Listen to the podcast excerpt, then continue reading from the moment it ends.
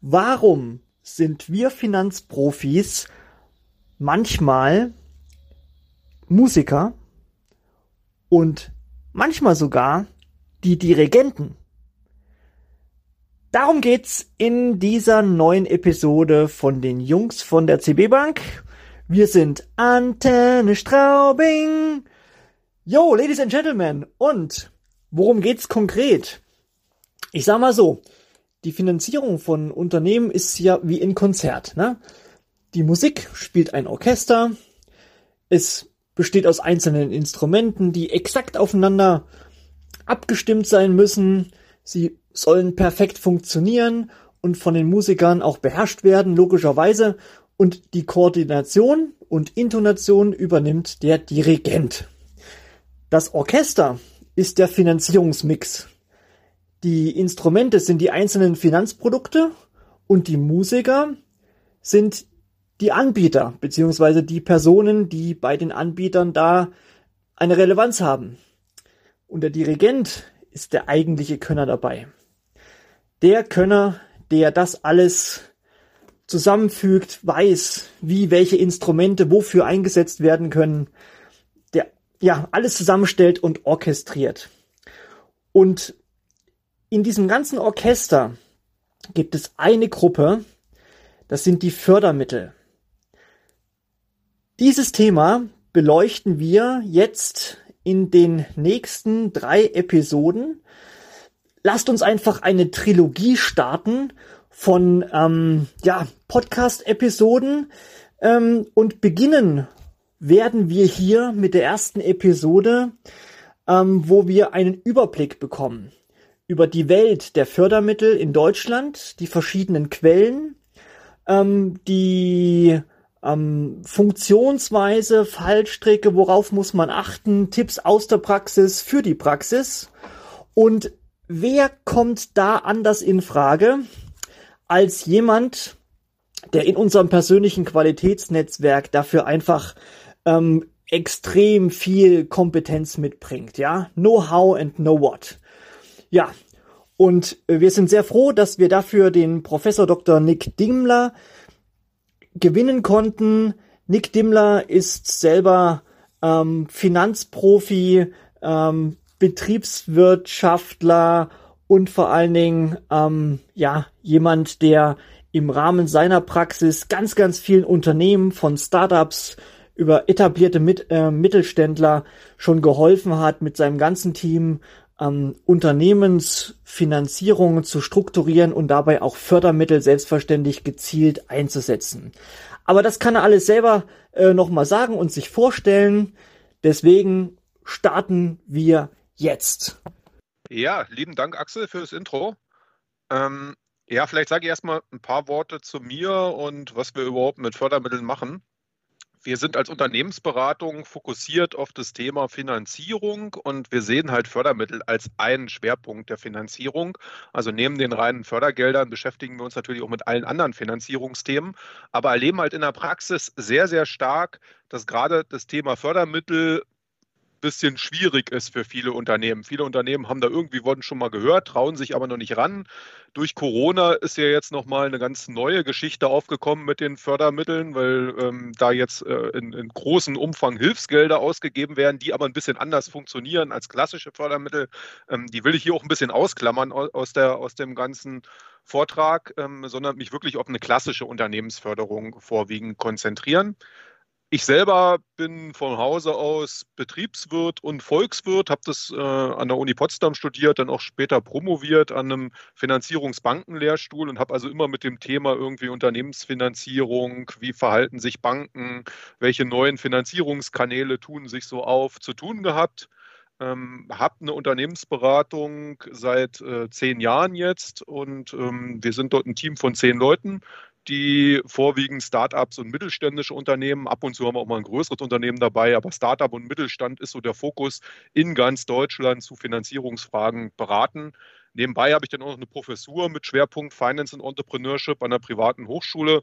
Das lässt sich mal ganz gut kombinieren, weil die Vorlesungszeiten ähm, dann vorwiegend abends und am Wochenende sind, da die meine Studenten auch äh, eigentlich immer aus einem Job kommen, meistens aus einem ja, mittleren Führungspositionen, Fachkräfte, die in Führungspositionen aufsteigen wollen und jetzt eben noch einen Universitätsabschluss dazu machen. Ja, zum Thema Fördermittel äh, hat mich der Axel halt gefragt, was kann ich denn dazu erzählen? Ähm, relativ viel. Ich will heute äh, die Chance mal nutzen, um erstmal so einen grundsätzlichen Überblick zu geben. Ich weiß auch nicht, wie, wo jeder von Ihnen genau steht. Darum will ich im ersten Punkt erstmal ein bisschen was dazu sagen. Was sind Fördermittel überhaupt? Wie funktionieren die grundsätzlich? Und wie sieht die Förderlandschaft in Deutschland so aus? Also welche verschiedenen Ebenen gibt es da und wie arbeiten die äh, miteinander zusammen? Dann im Punkt zwei ähm, will ich so ein paar Hinweise geben aus der Praxis. Äh, wann sind Förderprojekte eigentlich erfolgreich? Worauf muss ich eigentlich achten, wenn ich mich mit dem Thema Fördermittel auseinandersetze? Ganz am Ende habe ich dann noch so ein paar ausgewählte Programme. Da können wir gerne punktuell reinschauen, was denn spannend ist, weil das werden wir auch sehen. Fördermittel sind sehr, sehr spezifisch. Also es ist schwer zu sagen, jetzt das eine Förderprogramm und äh, da versuchen wir jetzt irgendwie jedes Unternehmen reinzupressen. Immer, äh, wenn Sie sowas sehen, dann sollten Sie sehr, sehr vorsichtig sein, weil es einfach so viele verschiedene Förderprogramme gibt. Es gibt auch unterschiedliche Zahlen dazu. Ich glaube, das weiß keiner so ganz genau, wie viele es gibt. Manchmal, manche sprechen von 5000, manche von 7000 Programmen, die in Deutschland irgendwie zur Verfügung stehen. Also von daher ist es äh, sehr, sehr schwer jetzt zu sagen, das eine Programm Programm ist für jeden geeignet. Gut, springen wir mal rein. Was sind Fördermittel überhaupt? Fördermittel sind erstmal ein politisches Instrument. Das ist eine wichtige Aussage, auch gerade in Bezug auf die Ziele, die mit Fördermitteln äh, verfolgt werden. Es gibt nämlich immer irgendeine gewünschte wirtschaftliche Entwicklung, die damit beeinflusst werden soll. Die staatliche Logik dabei ist, dass der Staat sagt, es gibt in bestimmten Bereichen einen Marktversagen. Bestimmte Sachen werden nicht finanziert vom Markt, obwohl sie sinnvoll sind für die Volkswirtschaft. Und äh, da versucht jetzt der Staat eine Hilfestellung zu geben, indem er da Fördermittel bereitstellt. Typische Ziele staatlicher Förderung habe ich mal aufgeführt. Das erste und größte Thema, ähm, worüber ich heute auch am stärksten sprechen will, ist das Thema Innovation. Einfach deshalb, weil in allen anderen Bereichen in der Vergangenheit die Fördermittel eigentlich eher zurückgegangen sind und vor allen Dingen auch die Erfolgswahrscheinlichkeit ein bisschen gesunken ist. Auch da muss man sich jetzt wieder spezifisch angucken, in welcher Region ist welches Unternehmen unterwegs. Also ein ganz großes Thema ist Innovation. Und Innovation immer in dem Sinne, dass da viel Risiko drinsteckt und Unternehmen sich ohne Fördermittel wahrscheinlich da nicht rantrauen würden, größere Summen zu investieren. Und da versucht der Staat jetzt eben zu unterstützen.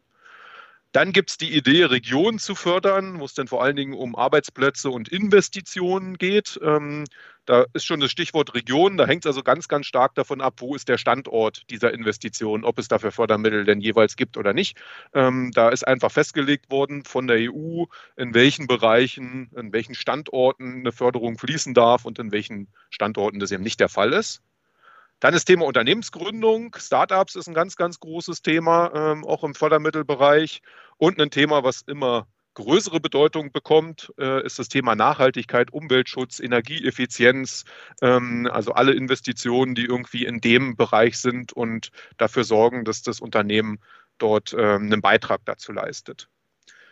Grundlage für alle Förderprojekte, äh, für alle Fördermittel sind immer Projekte, also schlüssige Innovations- und Investitionsprojekte. Und ein Projekt hat immer einen Start und ein Ende. Das ist mal ganz wichtig zu verstehen, dass es hier nicht dabei geht, ein Unternehmen zu fördern, also einem Unternehmen Geld zu geben und der kann jetzt damit mal machen, was er will, sondern es geht immer um ein äh, konkretes Projekt, was dort stattfindet. Ich baue eine neue Halle, ich entwickle eine neue App, ich habe äh, irgendein anderes Forschungsprojekt. Ich muss immer ein abgegrenztes Projekt haben. Und das ist auch das, was wir in der Praxis häufig wahrnehmen, dass das vielen Unternehmen nicht so ganz klar ist. Die äh, kommen dann häufig zu uns und sagen, ja, wir machen da irgendwie was Innovatives und wollen jetzt da Fördermittel haben und ähm, können es aber nicht so richtig abgrenzen. Was ist eigentlich das Unternehmen?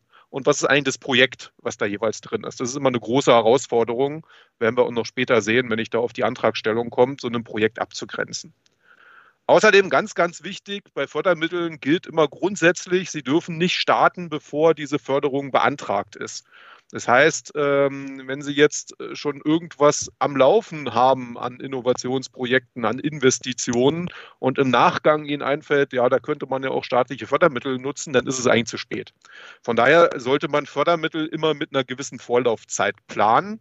Das hängt dann auch so ein bisschen von dem Programm ab, wie lange es dauert, einen äh, erfolgsversprechenden Fördermittelantrag zu entwickeln. In der Regel bei größeren Projekten, so Investitionsvolumen ab 250, äh, 500.000 Euro, dann wären Fördermittel auch wirklich sinnvoll, ähm, braucht man so irgendwas zwischen drei und sechs Monaten, würde ich mal sagen, um einen kompletten Antrag, Vorhabensbeschreibung so weit zu schreiben, dass man ihn auch komplett einreichen kann. Alles, was, was man schneller macht, ist dann immer mit der heißen Nadel gestrickt und führt in der Regel dazu, dass äh, im Nachgang äh, es unheimliche Probleme gibt mit der ganzen Geschichte. Und von daher auch gleich der zweite wichtige Hinweis. Die Vergabe von Fördermitteln ist immer formal an formal vorgegebene Kriterien gekoppelt.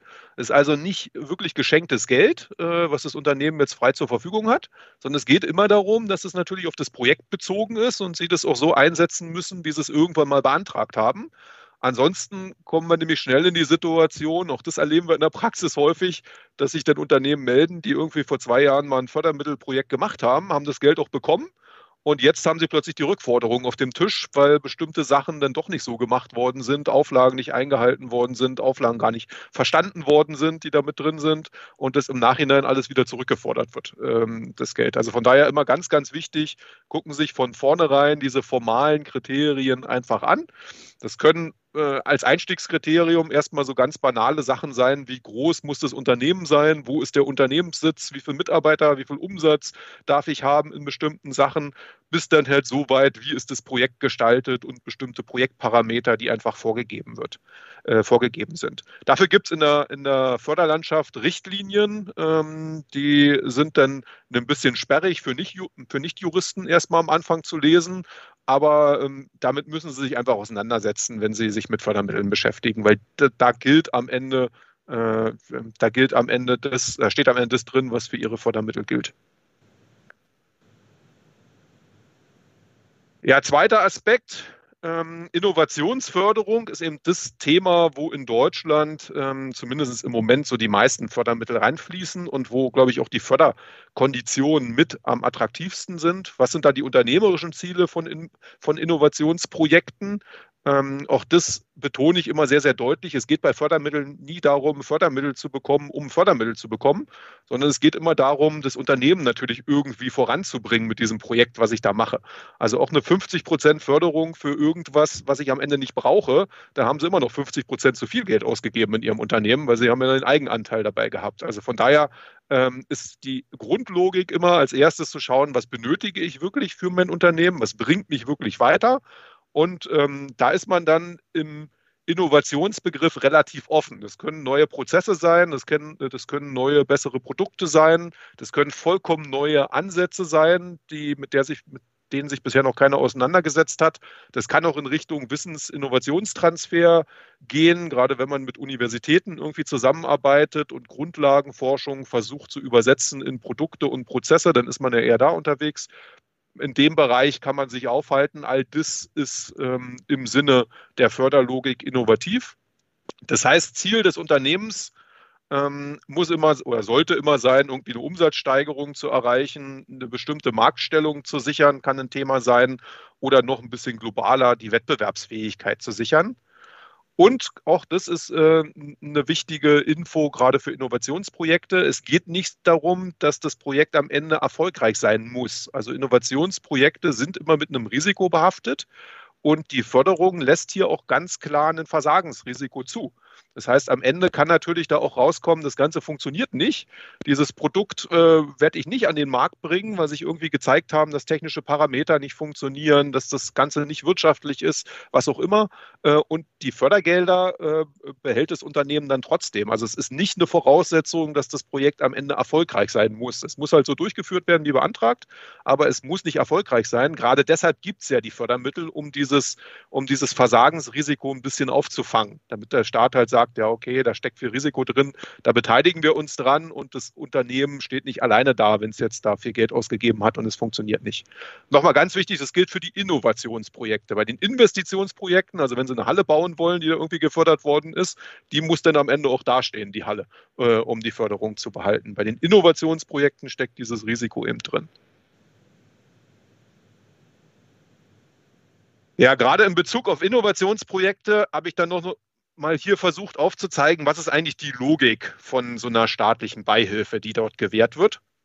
Die Logik ist, dass umso höher das Projektrisiko ist, also umso früher ich in meiner Phase bin mit meinem Innovationsprojekt, umso höher ist der mögliche Zuschuss, der geleistet werden kann an Fördermitteln. Also umso stärker beteiligt sich der Staat an solchen Förderungen. Das ist in der Grundlagenforschung ganz, ganz offensichtlich, Grundlagenforschung wird ja vor allen Dingen von Universitäten in Deutschland gemacht.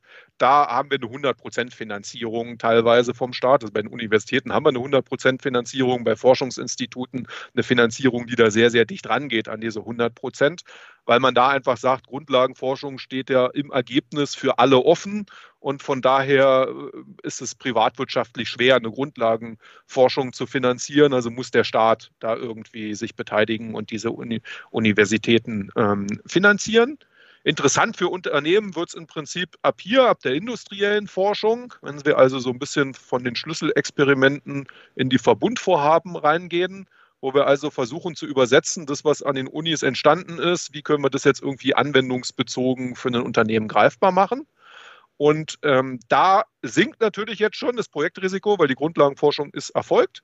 Ähm, Im Förderbereich sind wir da trotzdem bei Zuschüssen von 50 bis 80 Prozent. Die 50 Prozent gelten in der Regel für größere Unternehmen. Umso kleiner ein Unternehmen wird, umso mehr Aufschlag bei der Förderung ist dann noch möglich. Auch da hängt es wieder ein bisschen von der Region ab, wo Sie da unterwegs sind. Ähm, bei KMU kriegt man in der Regel bis 80 Prozent äh, Fördermittel hin ähm, dabei. Die nächste Stufe ist dann die experimentelle Entwicklung. Da wollen wir jetzt also wirklich ein Produkt entwickeln. Da geht es in der Regel um einen Prototyp, ähm, der entwickelt werden wird. Da sind wir im Bereich 25 bis 60 Prozent zuzüglich KMU-Bonus. Und wenn wir dann wirklich dabei sind, das Produkt fertig zu entwickeln und eine Markteinführung zu machen, da sinkt dann, äh, da sinkt dann natürlich das Risiko massiv, weil jetzt wissen wir ja, dass das Ganze funktioniert. Und entsprechend sind Zuschüsse da sehr, sehr selten der Fall. In der Regel ähm, stellt der Staat dann noch Förderdarlehen zur Verfügung, um jetzt zum Beispiel Produktionskapazitäten aufzubauen. Also ich will jetzt irgendwie meine, meine Investition machen in eine große Fabrikanlage, um jetzt das zu produzieren, was sich da irgendwie dargestellt hat.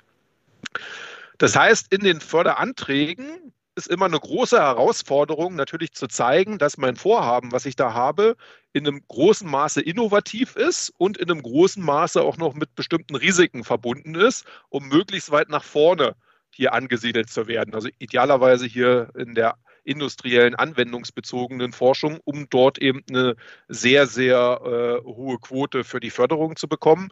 Die Grenzen dabei, die sind so ein bisschen fließend. Also es gibt jetzt nicht den harten Cut zwischen anwendungsbezogen und produktbezogen. Es hängt jetzt sehr, sehr stark davon ab, wie kann man das dem Fördermittelgeber klar machen, dass man eben noch in der frühen Forschungsphase ist oder ähm, dass eben dann ein großes Risiko noch drin steckt in den ganzen Sachen, die ich da jeweils vorhabe. Und dabei ist es immer so ein bisschen der Spagat, den man, den man machen muss. Auf der einen Seite ist es ja ein schlüssiges Projekt, das heißt, ich muss schon zeigen, dass ich da erfolgreich sein kann. Auf der anderen Seite darf der Erfolg aber auch nicht klar sein, ansonsten ist das Ganze wieder nicht förderwürdig. Ich muss also auch zeigen, dass da irgendwie ein Risiko drin steckt. Also das ist immer die ganz große Herausforderung, ähm, bei diesen Projekten herauszuarbeiten. Auf der einen Seite, dass die Kompetenz im Unternehmen da ist, diese Risiken zu lösen, aber trotzdem immer noch dieses Versagensrisiko einfach besteht und deshalb eine Förderung möglich ist. Dass es also nicht um eine Mitnahme geht. Davor haben die äh, staatlichen Institutionen natürlich immer am größten Angst, dass das Unternehmen würde es sowieso machen und jetzt holen die sich halt noch ein bisschen was dazu von Fördermitteln, damit es irgendwie netter ist und das ist quasi direkt äh, zusätzlicher Gewinn für das Unternehmen, äh, was da gezahlt wird an Geld. Ähm, das, das will man versuchen zu vermeiden und darum ist es in der Darstellung immer wichtig zu zeigen, diese Fördermittel sind initial wichtig, um dieses Projekt zu starten. Nur mit diesen Fördermitteln äh, können wir das auch wirklich leisten bei uns im Unternehmen. Ja, wenn man dann auf die Förderlandschaft schaut, ich habe gesagt, es gibt mehrere tausend Programme, die äh, kann man unmöglich sich alle angucken, nur um mal so ein bisschen die Logik aufzuzeigen. Im Prinzip gibt es Fördermittel, größere Fördermittel zumindest auf drei Ebenen. Äh, kleinere Programme gibt es dann auch noch auf der vierten Ebene. Es gibt auch noch auf, auf Gemeinde- und Städteebene einzelne Fördermittel, die habe ich mal so ein bisschen ausgeblendet, weil die in der Regel vom Volumen her nicht interessant sind für die meisten Unternehmen.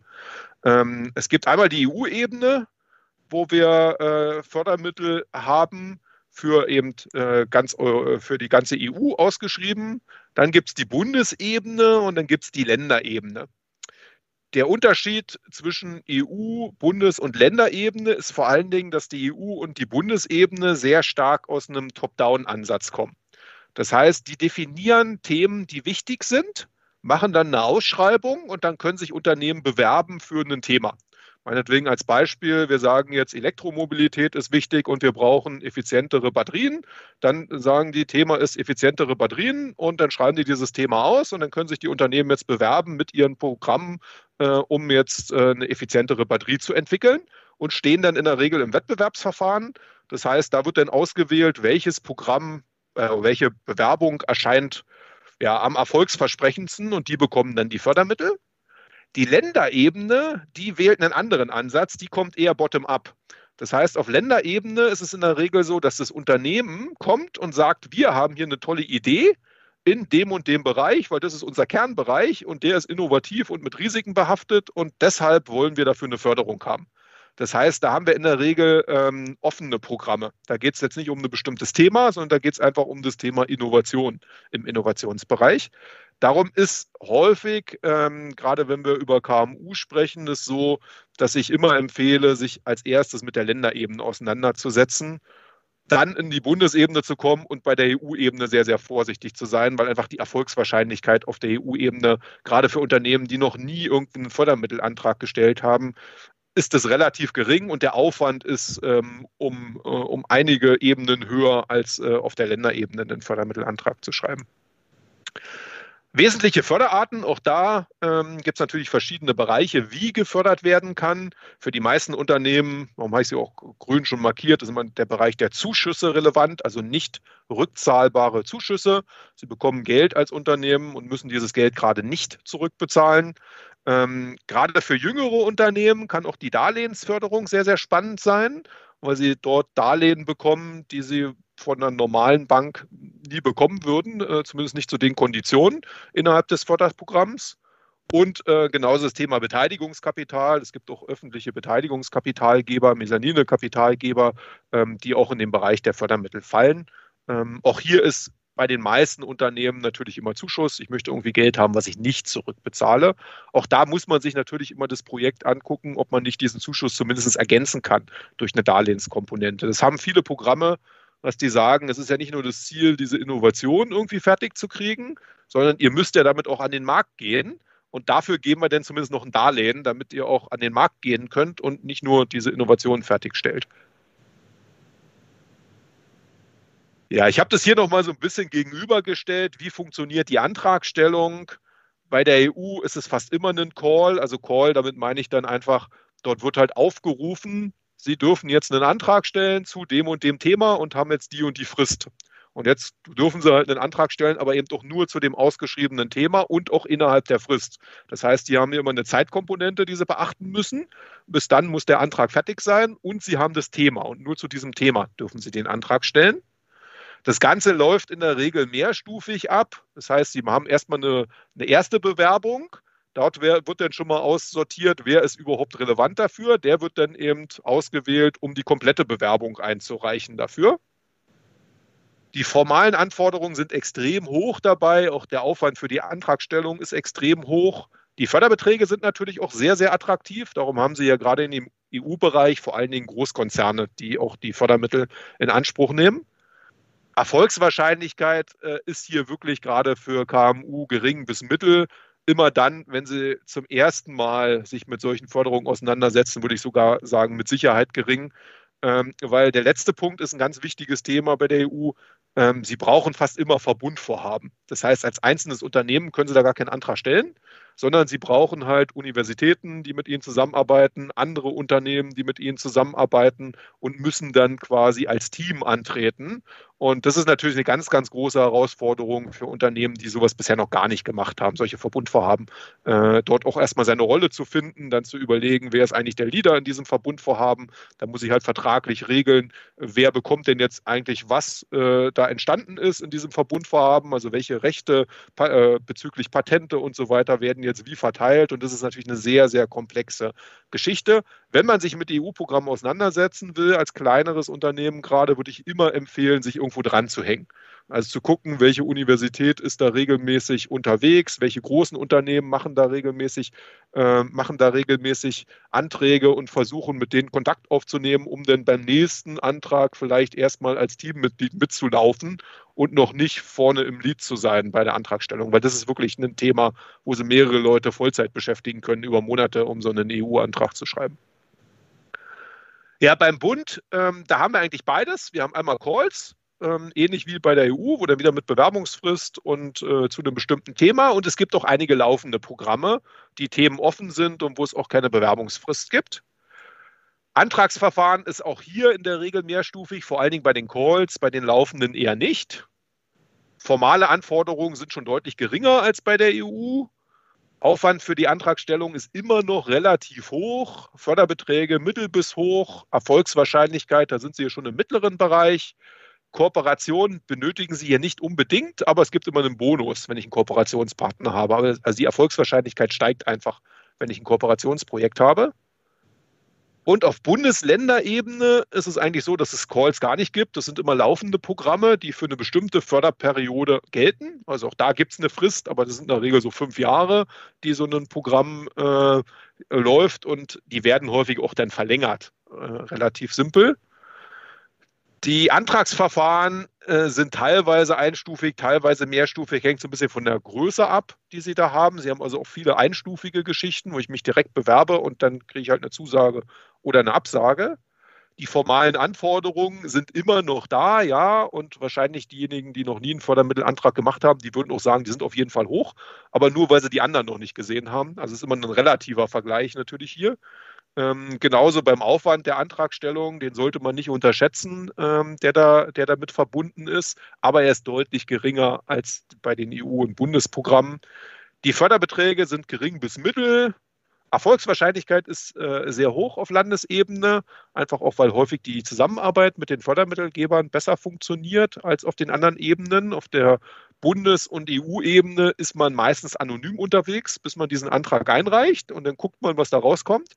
Auf der Landesebene hat man eine viel engere Kommunikation mit den Fördermittelgebern.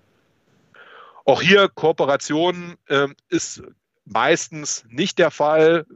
Manchmal ist es erwünscht in manchen Programmen, ist, das wird auch positiv gesehen, gibt manchmal einen kleinen Zuschlag für die Förderung. Die meisten Programme funktionieren aber problemlos ohne Kooperationspartner. Ja, damit gehen wir dann auch schon mal rein und gucken uns mal an, wie funktioniert denn jetzt so ein Förderprojekt? Also was muss ich da eigentlich machen? Und der Start ist ja erstmal die Beantragung der Fördermittel. Und das erste, der erste wichtige Punkt ist hier immer schon diese Abgrenzung des Projekts. Also nochmal, ich beantrage nicht Fördermittel für das Unternehmen, sondern ich beantrage Fördermittel für das Projekt. Also muss ich mir genau überlegen, wie grenze ich dieses Projekt ab und wie stelle ich vor allen Dingen auch sicher, dass das noch nicht begonnen ist, das Projekt. Dass da also noch nicht irgendwas getan wurde, was schon zum Projekt gehört, weil dann ist alles, was danach noch kommen könnte, auch nicht mehr fördermittelrelevant.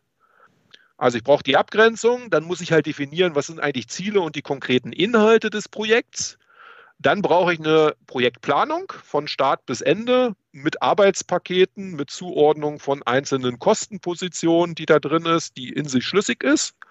Und am Ende kommt dann halt die Fertigstellung. Fertigstellung, äh, damit meine ich vor allen Dingen der formale Antrag, der ausgefüllt werden muss, neben allen möglichen Anlagen. Da gibt es dann also ganz viele verschiedene Dokumente, die man zusammentragen muss, die dann zusammen mit diesem Antrag eingereicht werd, werden äh, sollten. Auch da immer ganz wichtig, schauen Sie darauf, dass das vollständig ist. Alles andere sorgt immer für Zeitverzögerung. Also dann kriegen Sie eine Rückfrage, meistens dann per Brief diese Rückfrage, bis man die dann wieder beantwortet hat und so. Gucken die sich das nicht weiter an, das ganze Thema. Also von daher schauen Sie immer, dass man wirklich da die, Antrag, äh, die Antragsunterlagen vollständig fertig hat. Und auch hier ganz wichtig nochmal diese programmspezifische Förderrichtlinie und die Kriterien, die finden Sie eben in der Richtlinie. Schauen Sie wirklich, dass Sie die, gerade wenn Sie hier auf Ziele und Inhalt und die Projektplanung gehen, genau beachten und im Sinne der Richtlinie agieren. Idealerweise auch Formulierungen nutzen aus der Richtlinie. Wenn ich halt mein Projekt beschreibe, sollte ich mich immer auch an, am Wording der Richtlinie orientieren weil dann fühlen sich die Fördermittelgeber immer wohl. Wenn sie bestimmte Begrifflichkeiten wiederfinden, die sie vorher selber verwendet haben, dann können sie in ihrer grünen Liste schnell Haken machen und dann gibt es einfach weniger Rückfragen. Also von daher ist, ist, zum Teil auch das Wording spielt eine ganz, ganz wichtige Rolle, gerade in der Abgrenzung, auf welcher Innovationsstufe bin ich denn jetzt eigentlich? Ähm, kann ich halt mit dem Wording halt schon viel in der Darstellung machen. Wichtig, dann bekommen sie halt irgendwann einen Bescheid. Ähm, mit diesem Bescheid ist das Thema noch lange nicht erledigt. Auch das denken denn viele Unternehmen. Dann kommt dieser nette Brief, wo dann gerade auf der ersten Seite dann die Summe draufsteht, die sie äh, jetzt bekommen. Und äh, die 30 anderen Seiten, die dahinter hängen, die werden sich dann meistens gar nicht mehr angeguckt.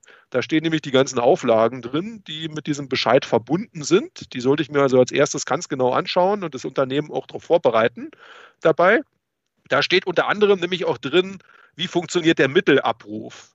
Also die Fördermittel werden jetzt nicht auf einen Schlag einfach dem Unternehmen überwiesen und dann sollen die mal machen, sondern ähm, je nach Volumen, was ich da beantragt habe, gibt es verschiedene Mittelabrufe, also bestimmte Zeitpunkte, wo das Unternehmen Mittel abrufen kann.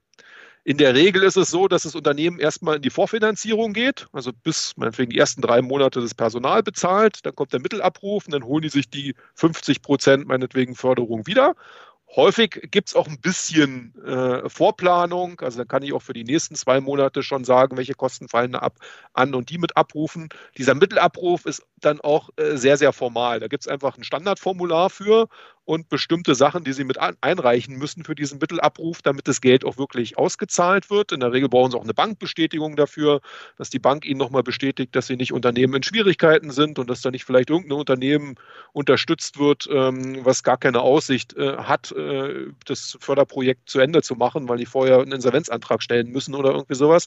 Da wollen sich die Fördermittelgeber natürlich vor schützen und lassen das von diversen anderen Sachen bestätigen. Also der Mittelabruf spielt eine große Rolle. Dann spielen Zwischenberichte eine Rolle, die im Förderbescheid definiert werden, dass ich also zu einem bestimmten Zeitpunkt, bevor das Projekt zu Ende ist, schon mal einen Bericht schreiben muss, wie läuft es denn eigentlich? Wie, wo sind wir denn in unserer Projektplanung? Welche Erfolge haben wir erzielt? Welche Probleme sind aufgetreten? Was hat sich vielleicht auch geändert zu dem, was wir ursprünglich geplant haben? Und da sollte ich natürlich auch genau gucken, dass ich die in der Form und zu dem Zeitpunkt einreiche. Ansonsten, wenn sie dagegen verstoßen, wird halt sofort die Reißleine gezogen und dann werden erstmal keine weiteren Mittel ausgeschüttet, bis das nachgeholt wird. Und dann komme ich halt schnell in Liquiditätsprobleme, wenn ich das natürlich in meiner Projektplanung äh, die Mittel entsprechend geplant habe. Ja, und ganz am Ende steht immer der Verwendungsnachweis. Der Verwendungsnachweis ist der, der dann zeigt, äh, wie ist das Projekt wirklich abgelaufen. Was haben Sie erfüllt davon? Wie sind die Mittel eingesetzt worden? Die Zahlungsnachweise, die Rechnungen, wofür die Mittel eingesetzt worden sind, werden da zusammengefasst. Und mit dem Verwendungsnachweis zeigt dann eben das Unternehmen, ähm, was da jetzt eigentlich wirklich passiert ist und wie das Ganze abgelaufen ist. Ich habe dann auch mal so ein paar Beispiele rausgegriffen, was ist denn überhaupt typischerweise förderfähig in solchen Projekten. Das ist ja auch immer eine Frage ist für Unternehmen, ja, wofür könnten wir da überhaupt Geld bekommen? Äh, Kernpunkt sind häufig die eigenen Personalausgaben äh, als förderfähig. Häufig sind die auch die Bezugsgröße für weitere Ausgaben. Das heißt, wenn ich wenig Personalausgaben habe, dann darf ich automatisch auch weniger investieren, weniger Aufträge vergeben und so weiter, weil die häufig prozentual gebunden sind an die Personalausgaben, die das Unternehmen tätigt.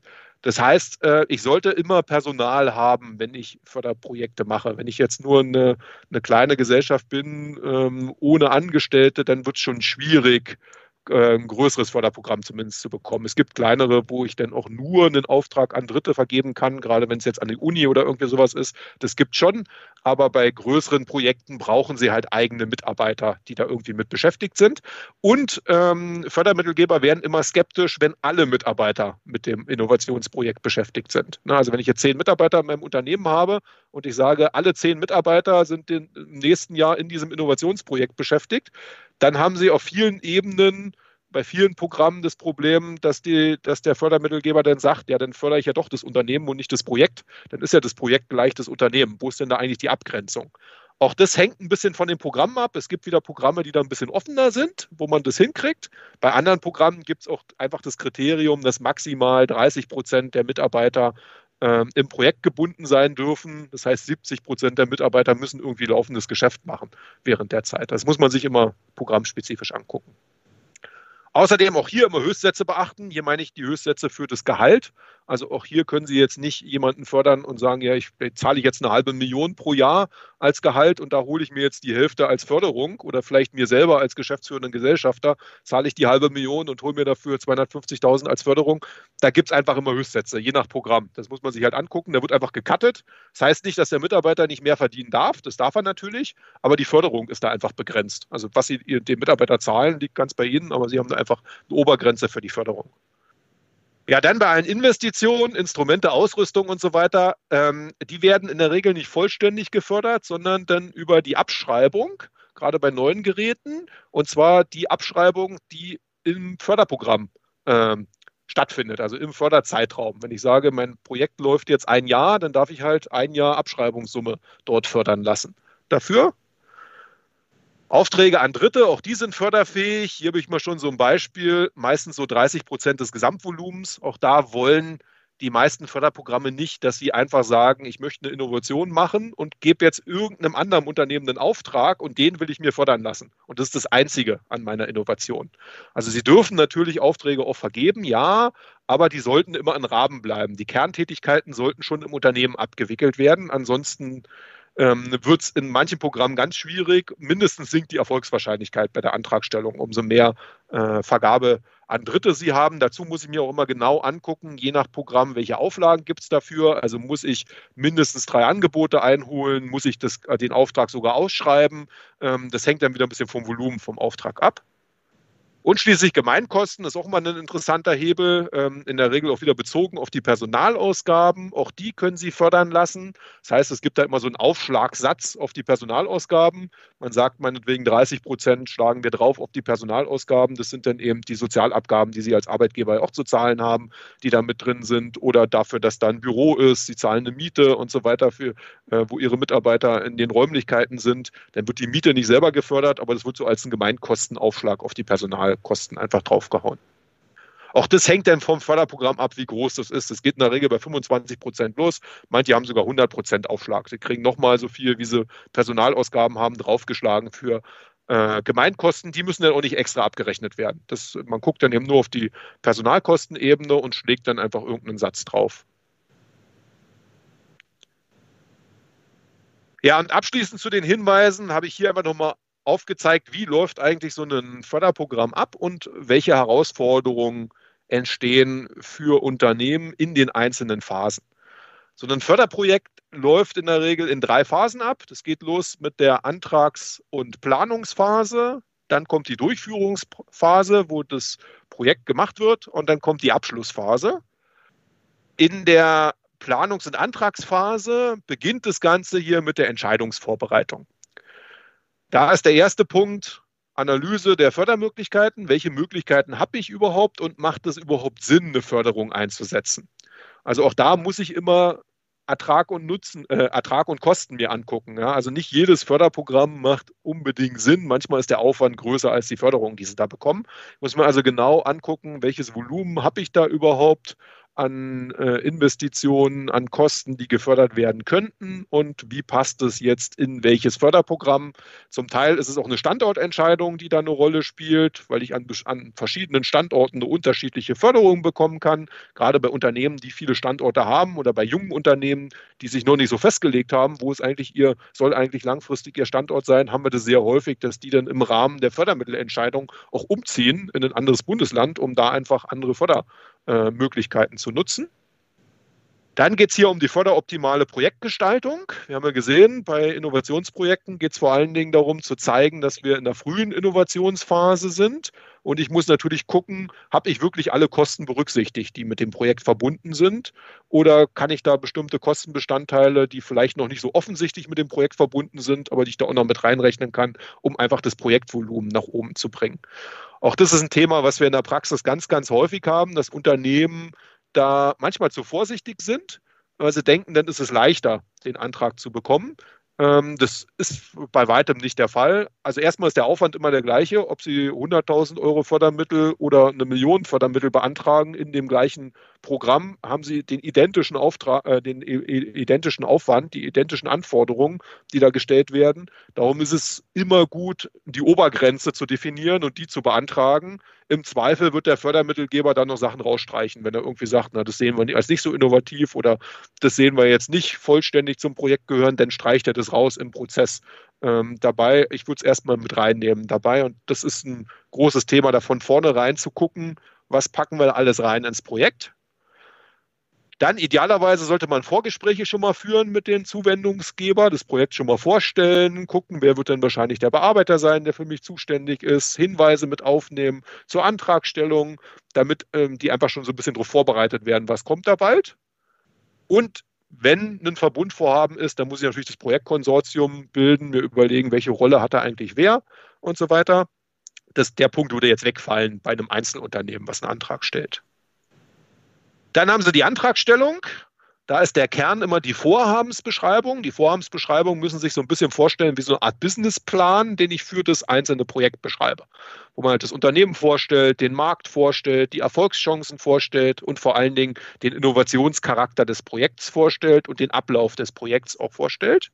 Und vor allen Dingen das Projekt eben auch ganz klar abgrenzt von den normalen Unternehmenstätigkeiten. Also warum ist das jetzt ein Projekt, was zeitlich begrenzt ist und warum ist es nicht das Unternehmen, was da jetzt eine Förderung bekommt? Ja, bei der Erstellung der Vorhabensbeschreibung geht es halt sehr, sehr stark darum, mit dem Zuwendungsgeber schon frühzeitig in Kommunikation und Verhandlungen zu gehen, also denen auch immer mal wieder Entwürfe zu zeigen, zu sagen, passt es so, müssen wir da noch schärfen, um äh, wenig Überraschungen zu überleben in dem Moment, wo sie den, ähm, äh, den die Vorhabensbeschreibung dann später final einreichen. Idealerweise kennt der Bearbeiter ihre Vorhabensbeschreibung schon. Wenn sie die einreichen, dann steigt einfach massiv ähm, die Wahrscheinlichkeit, dass das Ganze eben auch als positiv votiert wird. Dann Antrag und vollständige Anlagen vorbereiten. Wirklich schauen Sie bei diesen Anlagen, ist meistens im Antragsformular irgendwie so eine große Liste dran mit allen äh, Anlagen, die dazugehören. Da sind ganz viele formale Punkte einfach dabei, eine Bankbestätigung, die ich da irgendwie brauche, irgendeine, äh, irgendeine Bescheinigung von irgendwem, irgendwelche äh, BWAs, die ich da mit reinlegen muss, Jahresabschlüsse, Mietverträge, ähm, die Arbeitsverträge von den Mitarbeitern und sowas. Das muss ich halt alles rechtzeitig zusammenstellen.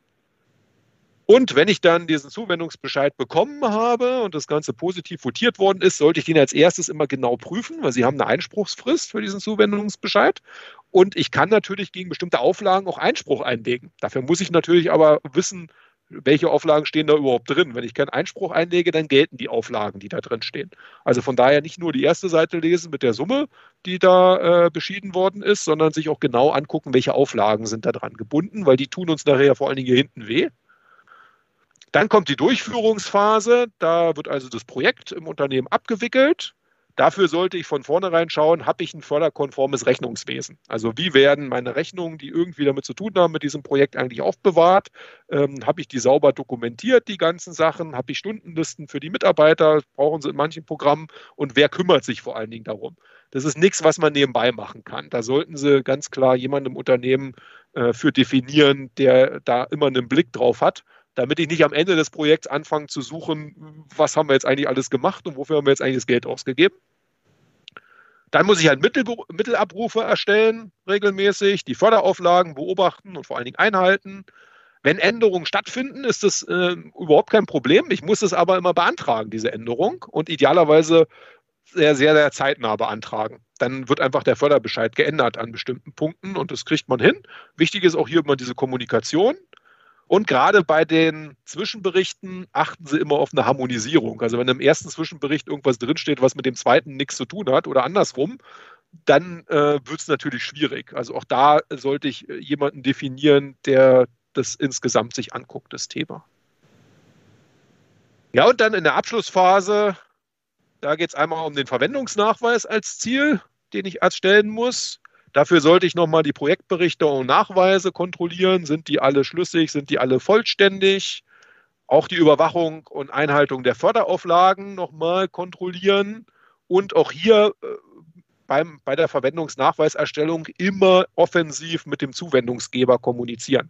Also nicht da irgendwas reinschreiben, was mir jetzt gerade einfällt, sondern dann im Zweifel nachfragen, schon mal einen Entwurf zeigen, um das äh, zu, äh, zu, äh, zu kommunizieren, weil in dem Moment, wo sie es offiziell eingereicht haben, hat man dann weniger Möglichkeiten, da irgendwie noch zu sagen, ah nee, das war gar nicht so gemeint, das äh, war eigentlich ganz anders gemeint, das ganze Thema. Auch mit dem Zuwendungsbescheid äh, oder auch mit dem ähm, ja, auch mit dem Abschluss des, des Verwendungsnachweises ist das Projekt noch nicht zu Ende, ähm, weil bestimmte Förderauflagen gelten auch nach Verwendungsnachweis weiterhin. So typischerweise können es Themen sein wie, wo werden eigentlich die, ähm, die äh, Ideen, die dort entstanden sind, verwendet? Also, oder was, was passiert mit dem Unternehmen selber? Darf das verkauft werden an irgendein anderes Unternehmen oder nicht? Oder was mache ich mit den Mitarbeitern? Dürfen die jetzt entlassen werden oder dürfen die nicht entlassen werden nach Ende des Projekts? Das muss ich mir halt immer genau angucken und sollte eben auch überwachen, diese Förderauflagen, auch nachdem ich den Verwendungsnachweis abgegeben habe. Auch hier mhm. kann es unter Umständen noch zu Änderungsanträgen kommen gerade so bei, bei Auflagen, wie viele Mitarbeiter dann neu oder wie viele Arbeitsplätze neu geschaffen worden sind und sind die noch da oder nicht und sind die dauerhaft besetzt und jetzt kündigt ein Mitarbeiter überraschend, dann ist der Arbeitsplatz erstmal weg. Ähm, da kann ich dann über einen Änderungsauftrag das schon heilen, aber muss eben das eben auch mit äh, in die Kommunikation nehmen. Dann die Nachweispflichten zum Ablauf der Bindefristen. Die Bindefrist sagt immer, wie lange gilt diese Auflage. Also steht meinetwegen drin, Sie müssen jetzt drei neue Arbeitsplätze geschaffen haben und die müssen fünf Jahre lang dauerhaft besetzt bleiben. Nach diesen fünf Jahren müssen Sie eben nachweisen, dass die besetzt war und danach ist auch die Bindefrist vorbei und dann ist das Thema erledigt oder bei bestimmten Innovationen, die sie entwickelt haben. Da steht dann meinetwegen in den Auflagen drin, diese Innovation muss irgendwie oder das Patent muss mindestens drei Jahre im Unternehmen verbleiben. Nach den drei Jahren können sie es natürlich verkaufen, das Patent, was damit drin ist. Aber da muss ich halt gucken, dass ich wirklich diese Bindefrist beachte. Ansonsten kommt hier wieder das Thema, äh, kommt hier das Thema Rückforderung. Und darum ist hier immer so ganz zentral diese Risikoabwehr. Mit Risikoabwehr meine ich halt immer die Abwehr von Rückforderungsansprüchen. Wenn sie die erstmal haben, diese Rückforderungsansprüche, dann wird es immer schwierig, weil dann gehen sie dann sofort ähm, in Konfrontation. Also von daher würde ich immer schauen, dass ich in den Berichten das Ganze schon so aufbereite, dass diese Rückforderungsansprüche gar nicht erst entstehen. Weil äh, auch das haben wir schon in der Praxis häufig erlebt, dass Unternehmen zu uns gekommen sind, die dann mit diesen Rückforderungsansprüchen direkt gekommen sind und meinten, die haben da irgendwo mal einen Antrag gestellt, waren happy, dass sie das Geld bekommen haben und jetzt drei Jahre später kommen die und wollen das Geld zurück, weil wir irgendwas nicht eingehalten haben, was wir gar nicht gewusst haben, dass wir das einhalten. Dann wird es meistens sehr, sehr schwierig. Auch da kann, ich, kann man natürlich versuchen, noch zu retten, was zu retten ist, weil auch die Fördermittelgeber haben kein Interesse daran, diese Fördermittel zurückzuholen.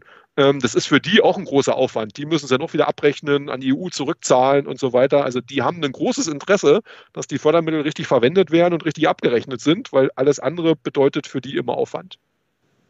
Gut, ja, soweit erstmal zu den Hinweisen. Ich habe jetzt abschließend noch so ein paar Programme ähm, aufgezeigt. Ich weiß nicht, vielleicht können wir erstmal gucken, ob sich Fragen schon ergeben haben und dann ausgewählt vielleicht das ein oder andere Programm mal angucken. Ähm, wenn Sie wollen, kann ich auch die Präsentation im Nachgang gern zur Verfügung stellen, dass wir die irgendwie verschicken. Da haben Sie die Programme nochmal in Ruhe drin, können auch nochmal ein paar Sachen sich angucken äh, und natürlich auch die anderen Folien. Aber vielleicht äh, gucken wir erstmal, ob an Fragen schon was aufgelaufen ist. Ja, ich würde mal starten. Jetzt Dirk Kretschmer, Finanzierung Select. Also ja. erstmal äh, vielen Dank äh, für den Vortrag. Äh, super, also hat mir sehr gut gefallen und äh, zeigt mir am Ende auch, dass man, also wir sind äh, Finanzierungsvermittler, äh, auch im gewerblichen Bereich und der Vortrag zeigt einmal mehr, dass es für jemanden, der tagtäglich zwar mit Finanzierung zu tun hat, aber sich auf keinen Fall auf das Thema Fördermittel einlassen sollte, aus meiner Sicht. Äh, also ich, bin der Meinung, sollte man immer einen Spezialisten dafür mit äh, ins Boot nehmen. Es mhm. gibt viel zu viele Fallstricke und äh, Risiken auch für das Unternehmen, wenn man dann im während der Beantragung aber noch viel schlimmer in der Abrufphase äh, irgendwelche Fehler macht und dann ja. gegebenenfalls zur Rückforderung kommt. Ergänzend erstmal zu den Risiken. Äh, also klar, einmal wird das Geld zurückgefordert, was aber meistens für die Geschäftsführer viel schlimmer ist. Ähm, Fördermittelbetrug ist halt ein Thema, was fast immer mit Haftungsthemen auch verbunden ist. Also von daher auch da bitte immer sehr, sehr korrekt sein bei solchen Fördermitteln. Ähm, das ist ein ganz, ganz äh, heißes Eisen. Ähm, was du gesagt hast hier, ähm, diese Planungs- und Antragsphase, jedes Unternehmen, was sich mit dem Gedanken beschäftigt, äh, Förderprojekte oder geförderte Projekte anzugehen, an, anhand der Punkte, die du da aufgeschrieben hast, ist eigentlich 99 Prozent aller Menschen klar, das kannst du nicht als Otto Normalverbraucher machen oder als Unternehmer, der so in seinem täglichen Hamsterrad steckt. Ähm, da kannst du so viel falsch machen und alleine schon beim Punkt 1, Analyse der Fördermöglichkeiten, wie willst du da durchsteigen? Also ja, Wahnsinn. Ja. Also es ist, es ist wirklich ein komplexes Thema. Also ich will jetzt auch nicht sagen, dass man es ohne Berater überhaupt nicht schaffen kann. Wir sind natürlich als Beratungsunternehmen froh, wenn wir angefragt werden zu solchen Themen. Aber grundsätzlich, was einem immer klar sein muss, ich muss im Unternehmen da mindestens jemanden für definieren, der da, der da voll mit zu tun hat mit dem Thema. Ich sage auch immer als Richtwert dazu, wenn ich jetzt so Förderungen bekomme bei einem mittelgroßen Projekt, sollte ich irgendwas zwischen 10 und 20 Prozent der Zuschüsse, die ich bekommen habe, einplanen für interne und externe Kosten, für die Fördermittelbeantragung, Abrechnung und so weiter. Das ist so ein typischer Wert, den man, den man nehmen muss, wenn man fair rechnet. Ne? Also wenn man eben auch fair rechnet, was kostet mich mein Mitarbeiter, der da rumsitzt, was ist meine Zeit als Geschäftsführer, die da äh, mit ist, oder eben externe Kosten als Berater. Also das ist ja immer eine Frage. Ich kann Sachen intern oder extern machen, ähm, die da mit drin sind. Aber so diese 10 bis 20 Prozent hängt ja noch ein bisschen vom Fördervolumen ab. Umso größer das Fördervolumen, umso kleiner ist natürlich der prozentuale Anteil, der da mit drin ist. Es steigt nicht linear mit, aber gerade bei kleinen Projekten ähm, ist da schon ein großer Anteil, den sie einfach für Kosten reservieren müssen, um das Ganze auch wirklich sauber abzurechnen. Ich habe eine äh, explizite Frage als, als, ja, Start, als, als nicht mehr so junges Startup-Unternehmen, aber als Startup-Unternehmen, in das wir immer wieder reinlaufen, ist, dass ein Unternehmen, das noch keine lange Unternehmenshistorie hat, ja. entsprechend auch nicht mehrere, mehrjährige Jahresbilanzen äh, äh, einreichen kann oder Jahresabschlüsse einreichen kann und vor allen Dingen, das noch keine Umsätze erzielt hat und Umsätze nachweisen kann in den vergangenen Jahren. Wie ja. geht man da strategisch am besten damit um äh, und wie bereitet man die Fördermittelgeber mit möglicherweise Vorgesprächen auch am besten darauf vor? Also im Prinzip sind sie dann hier vorne in der ersten Stufe, eine Analyse der Fördermöglichkeiten. Es mhm. gibt bestimmte Förderprogramme, die sind äh, von vornherein ausgeschlossen für sie, weil die einfach verlangen, dass sie Umsätze haben, äh, dass sie schon am Markt tätig sind und dass sie quasi laufendes Geschäft haben mit dem Unternehmen. Und es gibt andere Programme, die sind da vollkommen problemlos machbar. Da können Sie das Programm voll mit äh, beantragen. Also ähm, ich habe ja hinten noch so ein paar Programme, äh, zum Beispiel so Profit ist eine Förderung, die wir in Brandenburg ganz häufig nutzen. Fördervolumen bis 6 Millionen Euro, die man da bekommen kann. Da müssen Sie keine Umsätze haben dafür. Mhm. Auf der anderen Seite, wenn Sie jetzt so ZIM, aber man muss ja, schon, Standard, dass ich so da reinhake, ja? man muss ja schon dann äh, mindestens die äh, Durchfinanzierung ähm, sichergestellt Die Durchfinanzierung, haben. genau, die muss ja. sichergestellt sein. Ohne, ja. ohne eigene historische Umsätze, aus denen man sowas durchfinanzieren könnte, muss man das anders beibringen. Also in unserem Fall ging das durch, durch die Patronatserklärung der Gesellschafter, aber jetzt grundsätzlich jetzt mal nicht nur auf uns bezogen, sondern hier in diese Runde reingefragt, ne, als Unternehmen ohne Umsätze, was für andere Möglichkeiten hat man diese, diese Finanzierungs, äh, Durchfinanzierungszusicherung ähm, vorbereiten zu können. Klar, also einmal Gesellschafter auf jeden Fall, dass die natürlich sagen, wir stellen so und so viel Geld zur Verfügung. Zum Zweiten, was wir auch häufig haben, gerade bei jungen Unternehmen, dass man zusammen mit dem Fördermittelprojekt auf Investoren zugehen kann. Ne? Wenn ich einen mhm. Investor dann zeige, hier, Sie zahlen hier eine halbe Million rein und dann können wir ein Fördermittelprojekt für drei Millionen machen und das umsetzen, weil dann die, die halbe Million da Eigenmittel sind, dann ist es natürlich für einen Investor auch hoch, hoch attraktiv, dass er diesen Hebel da sieht mit den Fördermitteln, die da drin sind. Damit steigt natürlich auch die Wahrscheinlichkeit, dass äh, der Investor dort einsteigt. Wichtig ist halt immer, äh, in dem Moment, wo Sie die Antrag, den, den Antrag stellen, da muss fest sein, dass der Investor mit an Bord ist, dass die Eigenmittel da sind. Ansonsten ähm, wird der Antrag auch nicht positiv äh, beschieden, weil dann die Fördermittelgeber natürlich sehen wollen, dass das Geld wirklich da ist oder zumindest die Verträge schon da sind mit dem Investor, dass klar ist, dass das Geld auch eingezahlt wird. Also so die, ähm, die Eigenmittel müssen immer nachgewiesen werden, bevor Fördergelder überhaupt ausbezahlt werden. Also auch den Fall hatten wir leider schon, dass dann irgendwie so ein Startup, wo der Investor dann abgesprungen ist, obwohl die Verträge da waren, war der plötzlich nicht mehr da. Ähm, die haben einen positiven Bescheid gehabt, konnten die Fördermittel nie abrufen, weil sie natürlich nie ihre Eigenmittel nachweisen konnten mhm. und sind dann quasi rausgelaufen aus dem Förderzeitraum und mussten es dann neu äh, angehen, das ganze Thema. Das ist natürlich ein Risiko, was ich dann trage, aber äh, trotzdem ist es halt hochattraktiv, weil sie halt diesen schönen Hebel haben. Ich habe so und so viel Gelder vom Investor und dann kommt nochmal so und so wieder dazu durch das Förderprojekt.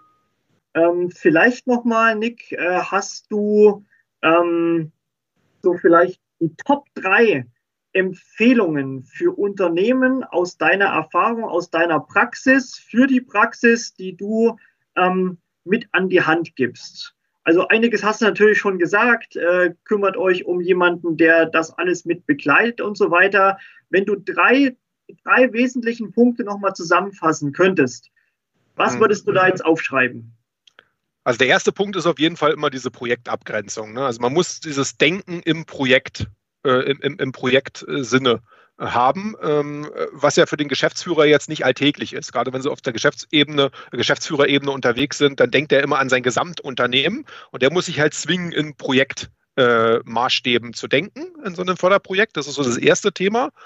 Das zweite Thema ist halt frühzeitig immer die Kommunikation suchen mit dem Fördermittelgeber und sich die Richtlinie ganz genau angucken. Wenn ich mich auf irgendein Förderprogramm eingeschossen habe, dann sollte ich halt äh, bloß nicht im stillen Kämmerlein den Antrag entwickeln und dann irgendwie mit dem fertigen Werk auf den Fördermittelgeber zu geben. Das geht meistens schief.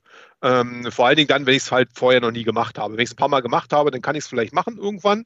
Aber äh, auch wir kommunizieren immer ganz, ganz eng mit den Fördermittelgebern im Sinne des Unternehmens, einfach weil man äh, da den mit ins Boot holt und dann der Antrag nicht mehr der Antrag allein des Unternehmens ist, sondern irgendwie dieser Mitarbeiter, der ja da äh, schon vorher Input geleistet hat, der sieht es auch irgendwie als seinen Antrag und der kämpft dann auch ein bisschen auf der Fördermittelgeberseite dafür, dass das Ganze auch positiv beschieden wird. Und der letzte Punkt, ähm, da würde ich sagen, halt, schauen Sie sich wirklich die Auflagen an und äh, haben sie ein sauberes Monitoring für das ganze Thema im Unternehmen. Also ansonsten, sie haben überhaupt nichts davon, wenn sie irgendwelche Gelder beantragen, vielleicht auch noch abrufen und am Ende dann Rückforderungen kommen. Ähm, das wird dann sowohl finanziell als auch haftungstechnisch ein großes Desaster, was da anfallen kann. Also von daher, dieses Fördermittelthema ist halt wirklich so, dass sie da sehr, sehr sauber arbeiten sollten, formal. Das ist kein, kein frei zur Verfügung gestelltes Geld, was irgendwie da ist. Glücklicherweise ja nicht. Das sind ja auch alles unsere Steuergelder, die da ausgegeben werden. Also von daher ist es ja auch gut so, dass das an bestimmte Auflagen gebunden ist und an bestimmte Bedingungen geknüpft ist und nicht einfach jeder für irgendwas Geld bekommt dort. Ja, da bin ich auch voll mit dabei und das wäre noch schöner, wenn jeder noch Lust und Laune Fördergelder bekommen würde. Ja, liebe Teilnehmer, liebe Zuhörer, wie wir jetzt in den letzten paar Minuten hören durften, gibt es eine Menge an Themen zu beachten, wenn man sich mit Fördermitteln auseinandersetzen möchte. Von daher bin auch ich ja absolut ein Fan davon, sich entsprechendes Fach-Know-how mit ins Boot zu holen, wenn man sich an solch eine Beantragung machen möchte.